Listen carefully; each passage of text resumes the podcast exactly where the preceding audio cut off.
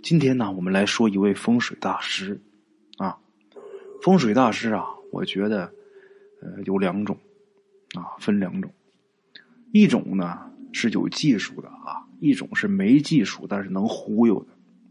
大家也千万不要看不起这第二种啊，这第二种比第一种还要难，而且第二种的这个收益可能会超过第一种，啊，今天给咱们提供故事的这位鬼友。在他的老家有这么一位堂哥，这堂哥不是亲堂哥，就是五福以内的这么一个堂哥，曾经拜过一师傅，也算是入室弟子啊。当然呢，他是入室弟子里边混的是最差的那个阶层，这也不能怪他，因为他入门比较晚，还在学习阶段啊。就这样的水平啊，依然还是赚出了将近千万的家产。用了不到三四年的时间，这事儿啊，也就是十来年前的事儿啊。他的这个师傅呢，是一位风水先生，不过没人敢叫先生，都得叫大师。说实话啊，大师真本事是一点没有。我说的是指他没有风水方面的这个本事，但是他有三门自己的本事啊，很厉害。哪三门呢？第一门啊，他很会搞情报；第二门，他很会搞这个营销；第三门是他能把握人性。我个人觉得啊，有这三门本事，做什么都能成功，没有必要去骗人。这大师呢，显然跟我们想的不一样，他利用这三门功夫，把他这个风水的生意做的是很成功。咱们来简单的说一个事儿。大家就知道这位大师的手段如何。当年呢，有这么一个地级市，请这位大师去。到那儿呢，接风的时候有几个领导作陪。这大师啊，在这些领导面前，他要露一手。在饭局上，他就跟当地的公安局长就说：“赶紧把你儿子叫回来，不然肯定得出大事。”这警察局长大吃一惊啊啊！他怎么知道我儿子在国外上学呢？可是这往出办挺不容易的啊，办出国留学，叫回来可惜了呀。而且自己儿子也未必他一叫就回来呀。就问这大师有没有什么别的办法破解？这大师说呀，完了，只能叫回来才能保他平安。这个饭局过后啊，这局长真想把自己儿子叫回来啊。但是又有点对这个事儿啊半信半疑，工作上呢又有点事，这一拖就半年多就过去了。他这刚要忙完，他儿子那边啊传来消息了，怎么的呢？在国外吸毒以后伤人，而且是重伤，在美国办的事，在美国服的法，坐的美国监狱，啊，判了几十年。这个局长父亲在中国也是鞭长莫及，就这一个事儿，就这一回。他们那个市的这个官场就到处流传这个大师的传奇，打那以后，这个市就成了这位大师的固定客源。那么这个事儿为什么他能说准呢？是不是这大师使坏呢？他还真没这本事啊！后来他跟自己的弟子透露啊，他就是靠着自己那三项特长。第一，咱说是情报。他去一个地方之前，他总要把当地的这个客户信息了解透，他才会去。啊，这也是为什么有人来请他，他不会马上就出去的原因。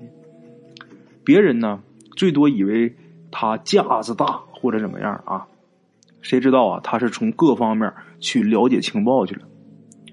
有的时候啊，为了了解情报，他甚至啊自己会化妆去那个城市去了解。当然，后来他的人脉多了，了解起来也就方便了啊。比如这回，他就了解到这公安局长的儿子，年纪不大，脾气可不小，小小的年纪一身恶习呀，当地啊都笑称他为小衙内。这种小城市啊，这局长能量很大，在本市他就可以宠着自己儿子，为所欲为。等到了国外以后啊，这孩子两眼一抹黑。这个物以类聚，人以群分。他儿子出国以后，也是跟像他儿子这种人混在一起，啊，在外国这些朋友当中，他父亲这种级别就算是比较低端的。他整天不服气呀，所以这大师就推算啊，他早晚得惹大祸，而且他父母的能量又不能救他啊，所以他才这么跟这局长说的。当然，他跟客户不能这么说啊。后来他又去这个城市了，然后有人问他，他是这么解释的：他说这个公安局啊，前面有一对狮子啊，狮子狮子就是狮子啊啊。吓得好多部门啊！他这一说完之后，那好多部门把门前的狮子全去掉了，连那个银行的行长都想把这给弄掉。后来他又劝说不用啊，公安局长的那个狮子犯冲，你们的没事啊。后来呀，有一次，这位大师去有这么一个城市做业务，那因为什么事找他呢？这个是前几任市领导都被查办了。所以现在这任市领导找他，他到那儿以后啊，是云山雾罩的说了一通啊，大伙儿都很佩服。然后呢，他给调了调风水，暗地里跟着领导说，就说啊，你们这儿啊风水太差，又不能大动。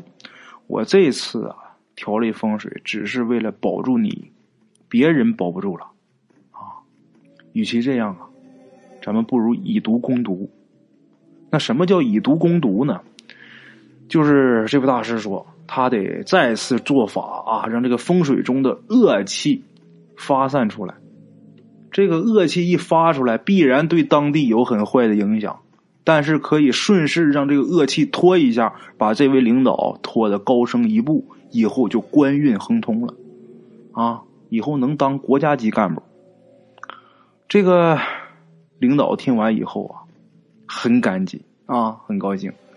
大师说呀：“我跟你有缘，这事儿啊，第一你不能让别人知道，第二这个事儿必须马上办，错过时机那就费事了。”所以这个大师他不辞劳苦，决定连夜做法。他留在这个市委大楼里边，一干干一宿啊。至于这个领导，你不必在这儿陪着，为了避人耳目啊，你也不要留在这个大楼里边。这领导很感激啊。这是感激涕零啊！其实呢，他根据自己的人脉得知啊，这位领导在上面的口碑不错，很有可能啊仕途顺利。那么就不如自己先埋一个种子。而且据听说他最近要提升，那何不自己许一个愿，等他提升了，就让他死心塌地的佩服自己。嗯，那么说他在这大楼里边得干一晚上干啥呢？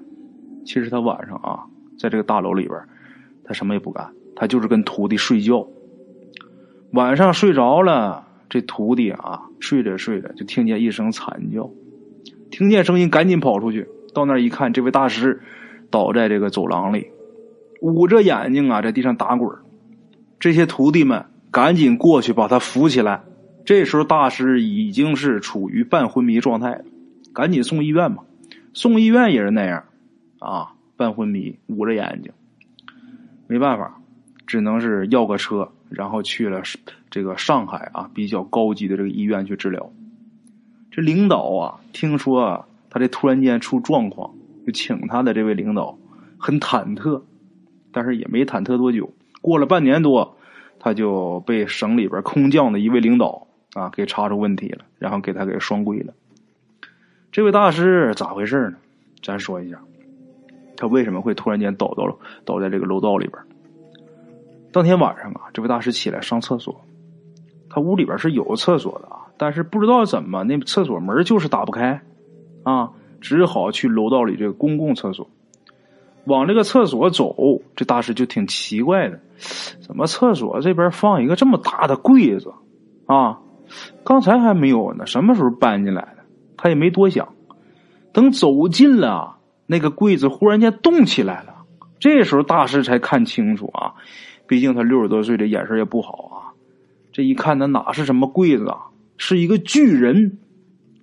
这个政府楼道里呀，这个房子的呃举架挑高，就远比这个民宅要高得多。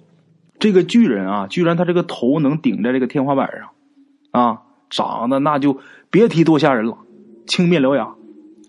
这大师呢，当时吓得就走不动了，这巨人呐，一点没客气啊，伸出这个手指在大师这个双眼上一个眼睛上点一下，然后这大师就倒下了。